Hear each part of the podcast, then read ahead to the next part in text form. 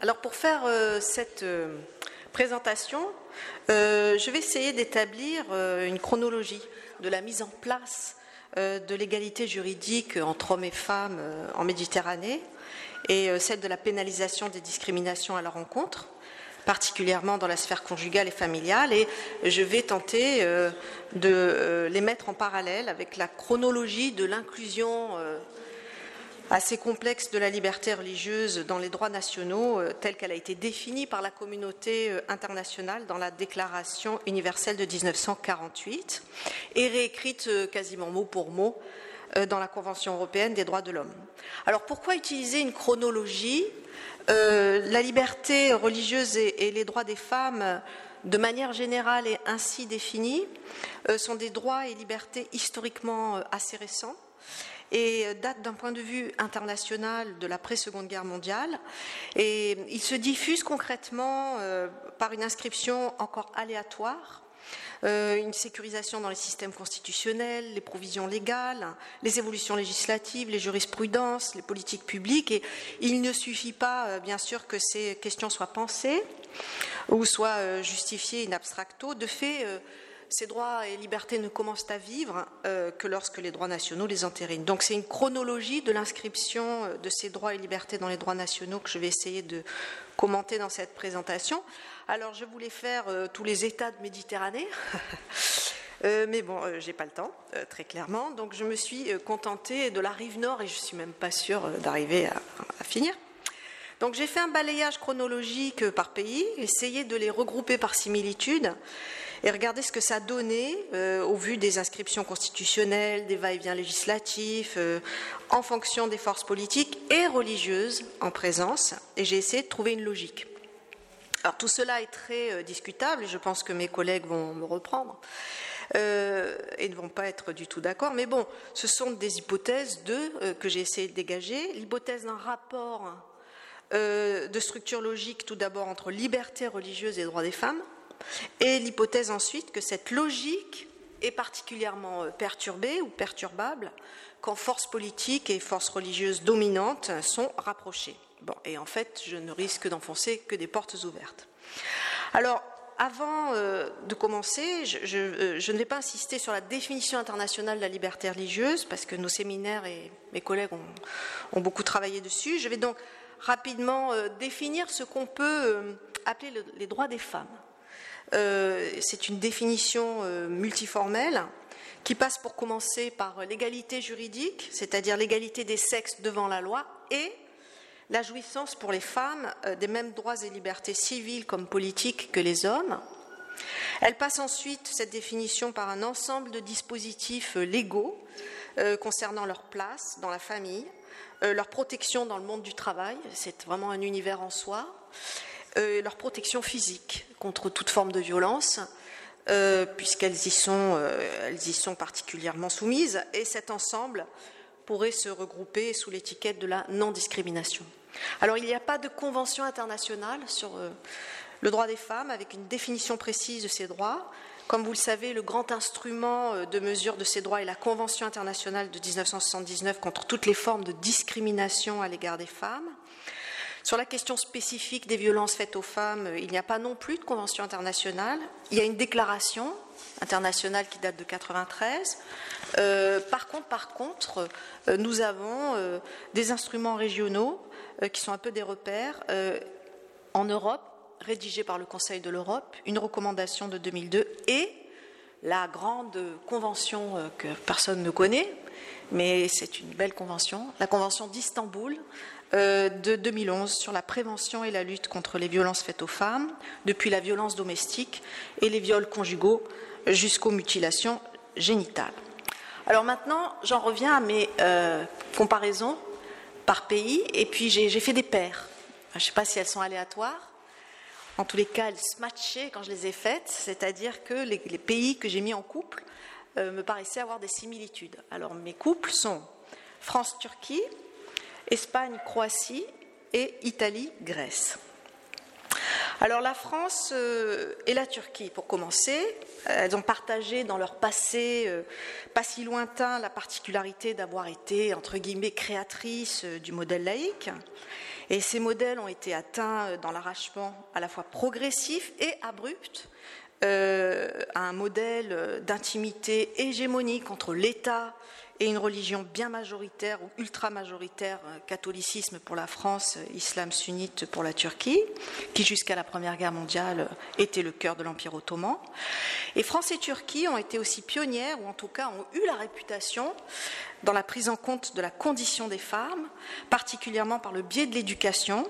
Et c'est un fait que euh, ces deux pays ont mis en place un système d'école primaire puis secondaire et ont créé de manière quasiment concomitante des écoles normales pour institutrices, par exemple, euh, au XIXe siècle. Alors, dans le détail, les choses ne sont pas aussi symétriques. Alors, sur la question de la, mise en place de la liberté religieuse, il y a une forme de similitude entre les deux pays, et elle est très générale dans ma, ma manière de présenter. Dans la négligence en quelque sorte à la liberté religieuse avec euh, l'avènement de leur euh, laïcité. Alors si on parcourt la période du début du XXe siècle à la Seconde Guerre mondiale, la France semble avoir largement sécurisé euh, la liberté religieuse. Le pays a fini de se stabiliser dans le modèle républicain. L'absence de confessionnalité de l'État est acquise. L'organisation concordataire, qui était déjà une sécurité pour les cultes un peu important, euh, non catholique, euh, mais qui limitait, quand même la liberté de culte. Euh, ce, modèle est remplacé en 1905 par le modèle complètement libéral de la loi de séparation. La Troisième République a incorporé la déclaration de 89 et ce fameux article 10 sur la liberté d'opinion, même religieuse. Alors personne n'est contraint de croire, de pratiquer la religion catholique ou aucune autre religion. La loi de séparation, par ailleurs, reconnaît la liberté de conscience, la liberté de tous les cultes ou de n'importe quel culte public, et euh, la mise en place d'associations religieuses, l'autofinancement des cultes, leur autonomie interne. Enfin bon, c'est absolument magnifique. Euh, mais cette première libéralisation euh, religieuse est passée presque inaperçue écrasé en fait par le succès euh, de la laïcité républicaine mythique comme triomphe de la séparation, bientôt euh, principe de neutralité, rétrocession aussi du religieux dans le privé, etc. Ou donc effectivement principe constitutionnel mais aussi, euh, mais aussi mythologie se mélange sur fond de guerre culturelle entre les deux France. Alors du côté turc, L'évolution vers la laïcité euh, n'a pas pour le coup euh, amené juridiquement la liberté religieuse. Euh, l'empire turc, pardon, ottoman, avait semblé aller dans, le même sens concordataire puis libéral que la France avait suivi. et très tôt, dans le XIXe siècle, on a un firmament 1839 qui établit l'égalité juridique et civile entre citoyens musulmans et non musulmans. On a la loi sur les nationalités de 69 euh, qui euh, établit euh, la catégorie de citoyens ottomans à tous les habitants de l'Empire, quelle que soit leur religion. Et enfin, la grande constitution de 1876 qui donc donne la liberté des cultes aux cultes reconnus et par laquelle l'État ottoman maintient les privilèges religieux des communautés existantes. Mais s'en est suivi la, grande catastrophe de la Première Guerre mondiale, le dépaissement de l'Empire, l'occupation alliée, la Grande Guerre d'indépendance, les échanges de population et en même temps, finalement, la naissance de la République turque moderne. Et dans cette République, si la laïcité triomphe, il me semble que la libéralisation religieuse est interrompue. L'islam sunnite rentre dans un système d'encadrement d'État avec la dissolution du califat, la constitution euh, du ministère du Dianet en 1922, euh, même si euh, euh, même si sa, protection étatique est assurée et même si un amendement pardon, supprime l'article de la Constitution de 1925 où l'islam était déclaré religion d'État, et même si un autre amendement de 1937 instaure le principe de laïcité. Alors certes, la Turquie s'est engagée euh, par le traité de Lausanne en 1923 à une protection spécifique des minorités non musulmanes, mais celles-ci ont entamé une décrue euh, démographique spectaculaire, soit par la fuite les Arméniens survivants du génocide en particulier, soit par le déplacement forcé, les Grecs, soit par leur invisibilité volontaire ou, parfois contrainte par la peur, donc en une période où turquité et patriotisme laïque sont confondus. Donc je dirais que les bases de la liberté religieuse sont à la fois posées mais sans vraie euh, prise en compte en France et qu'elles ont été euh, en quelque sorte gelées ou mutilées en Turquie sous l'effet de l'unicité nationale à marche forcée, les deux pays magnifiant euh, dans un même temps leur laïcité.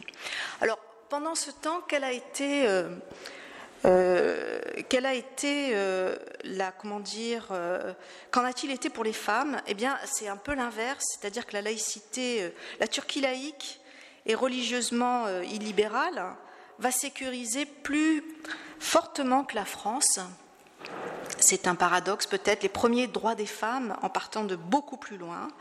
Et la France est euh, très tardive à admettre la pleine égalité civile et politique des femmes les républicains euh, et euh, les catholiques euh, conservateurs sur ce point étaient tout à fait d'accord. Le Code civil a conservé très longtemps une place minorée des femmes datant de la période napoléonienne.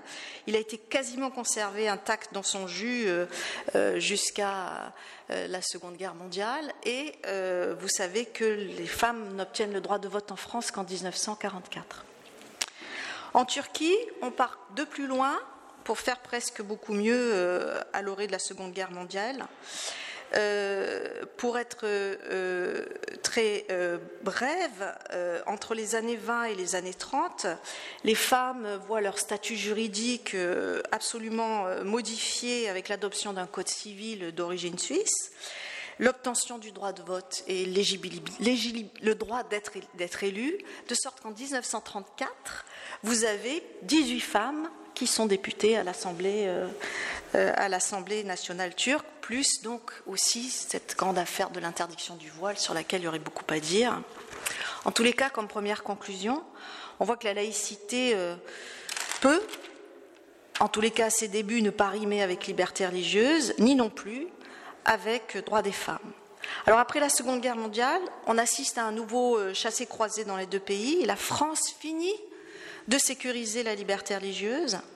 La Constitution 1958 déclare dans un même article à la fois le caractère laïque de la République et le fait qu'elle respecte toutes les croyances. La liberté religieuse n'est pas mentionnée expressément, mais déduite de l'incorporation de la Déclaration des droits de l'homme et de son article 10 dans le bloc de constitutionnalité de la Ve République. La reconnaissance de la liberté de conscience dans la loi de 1905 prend un, rang constitutionnel après une décision du Conseil constitutionnel. Et malgré le poids euh, très fort euh, d'une laïcité de combat, euh, nous sommes arrivés assez tardivement à une époque de forte pluralisation religieuse effective, et à cette époque-là aussi à la reconnaissance du pluralisme religieux comme principe de la laïcité et valeur nouvelle de la République. Et cette notion, elle est récente et elle a été introduite dans un rapport du Conseil d'État de 1905, rédigé pour le centenaire justement de la laïcité. Bon, pour autant, vous le savez, le pluralisme religieux est encore difficile, notamment pour la population euh, musulmane. Alors, pour la question des droits des femmes, euh, le préambule de la première constitution de l'après-guerre en 1946, euh, que nous avons conservé, énonce à l'article 3 La loi garantit à la femme des droits égaux à ceux de l'homme dans tous les domaines et après ce préambule, il faut attendre encore 30 ans pour que, euh, après la guerre, dans les années 60-70, la condition juridique des femmes euh, change, bouge, euh, avec une sorte de deuxième sécularisation du droit civil qui a modifié le droit de la famille et le contenu des droits politiques et sociaux des femmes. Donc ces changements ont été également menés euh, par une politique publique très favorable depuis les années 70 et la création d'un secrétariat puis d'un ministère dédié. Alors on est face à une transformation euh, légale qui est vraiment spectaculaire et qui a été accolée à la défense de la laïcité. Et dans cet accolement j'ai aussi toute l'opposition, euh, la réticence, le contrôle sur la question du voile islamique dans mon pays. En comparaison, en Turquie, la prise en compte concrète de la liberté religieuse après la Seconde Guerre mondiale est restée, euh, il me semble, un peu lettre morte, jusqu'à, ultime paradoxe, l'arrivée du gouvernement de l'AKP. Et la Turquie affirmait pourtant dans son article 26 de la Constitution de 1982 la liberté de conscience et de conviction religieuse, très bel article, puis la reconnaissance des articles 38 à 42 sur la protection des minorités, qui accorde des droits linguistiques, religieux aux minorités non musulmanes, très bel article. Donc la liberté religieuse, si vous voulez, était constitutionnellement assurée, mais dans la réalité, vous savez à quel point la situation des minorités non musulmanes est restée difficile, celle des alévis euh, non reconnus pire encore, le prosélytisme interdit, etc. Donc le paradoxe de l'avènement de l'AKP, euh, en 2002 a été une, amélioration relative du sort des minorités religieuses et il a correspondu aussi à la candidature de la Turquie à l'Union européenne de 1999. Et l'État turc a engagé des discussions avec les minorités, fait des gestes, souhaité un bon Noël aux chrétiens de Turquie, euh, l'État a financé la restauration d'églises, euh, quand on a connu la détérioration du patrimoine religieux chrétien dans ce pays, c'est une bonne nouvelle. Euh, la restauration d'églises, de synagogues, l'église par exemple assyrienne d'Adiyaman, euh, avec la première réouverture d'une église syriaque en Turquie depuis l'Empire ottoman en 2011. L'État turc a entamé des négociations avec les Alévis, etc., etc. Donc cette reconnaissance du pluralisme religieux turc par l'AKP reste quand même ambiguë. Et sur cette ambiguïté, euh, nous avons, ou nous pouvons constater aussi depuis quelques années la crispation religieuse de la Turquie qui multiplie les procès pour blasphème, euh, critique ouvertement la laïcité, bon ça, j'allais dire encore, favorise le développement d'universités privées islamiques pour contourner les universités publiques, traque à nouveau les missionnaires non musulmans, arrête les Turcs qui se convertissent au christianisme. Et vous avez été au courant du clash diplomatique entre M. Erdogan et M. Trump à propos de l'arrestation euh, d'un pasteur américain en Turquie accusé d'espionnage. Quant aux droits des femmes en Turquie, après euh, les années 40, il y a une très forte féminisation de la société turque, euh, une mixité qui s'est mise en place plutôt dans les grandes villes et plutôt à l'ouest, l'IVG qui a été autorisé en 83. Cependant, l'enjeu politique, un des enjeux de l'opposition islamiste en Turquie, s'est en partie concentré sur la question du voile islamique libre. Et actuellement, on peut dire que le gouvernement de l'AKP est en passe de gagner la bataille du voile euh, qui est autorisé maintenant partout, y compris dans les services publics, parmi le corps des fonctionnaires, à l'université et dans l'armée. Hein, depuis, euh, depuis 2017. Euh, et quand on songe que dix ans plus tôt, en 2007 encore, l'état-major militaire refusait d'inviter la femme du chef d'État qui était voilée. Donc, parallèlement, Erdogan a clairement fait entendre son opposition euh, à l'avortement. Depuis les années 2010, il y a un mouvement de fond pour paralyser euh, l'accès aux services euh, d'avortement dans les hôpitaux. Le ministère de la Femme a été débaptisé et rebaptisé en ministère de la Culture et des Affaires sociales. Les crimes d'honneur sont repartis à la hausse et moins condamnés. Euh, les condamnations pour violences faites aux femmes euh, ont baissé. Et petite histoire dans la grande, l'année dernière, ou il y a deux ans, je ne sais plus, il y a une tentative législative, elle est symbolique, pour introduire la proposition de mariage en réparation de viol euh, dans le code pénal. En même temps, je dois avouer que la Turquie a été l'un des premiers signataires de la Convention d'Istanbul contre la violence faite aux femmes. Donc, tout en étant prudente, je dirais qu'il a en Turquie une détérioration euh, relative, une tendance à la reminoration des femmes euh, corrélative à un durcissement euh, islamiste dont la liberté religieuse d'un côté et la laïcité de l'autre risquent de faire finalement et légalement les frais. Donc si ce pouvoir modifie la Constitution et lui retire son caractère laïque, il peut le faire, il peut également modifier le contenu du Code civil. La conclusion de cette comparaison franco-turque, c'est que la laïcité peut signifier droit des femmes et pluralisme religieux, mais elle est aussi le fait d'États très souverains qui peuvent restreindre drastiquement et la liberté religieuse et le droit des femmes selon l'idéologie politique ou politico-religieuse au pouvoir. Bon, j'ai pas le temps de faire ma, ma paire euh, espagnole et croate, n'est-ce pas? Ni non plus. Euh, Non, ni non plus ma, paire, ma dernière paire sur laquelle je tenais beaucoup. J'ai plein de choses à dire sur l'Italie et la Grèce prises ensemble. Alors tant pis. Tant pis, je vais essayer de vous donner au cours d'une démonstration qui était trop longue, même si j'ai tenté de la réduire encore, euh, les idées auxquelles je suis, j'ai abouti ou les, petites conclusions auxquelles j'ai abouti.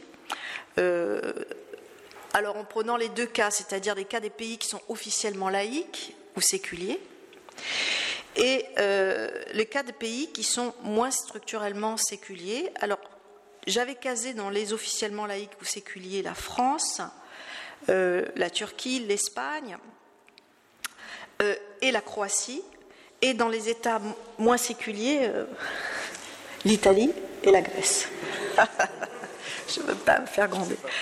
Alors, quand les États séculiers, laïcs, pratiquent la séparation euh, dans leur structure constitutionnelle et légale, et qu'ils sécurisent la liberté religieuse, il y a quand même de grandes chances que la condition des femmes euh, soit prise en compte, améliorée euh, et, politiquement, euh, et politiquement soutenue.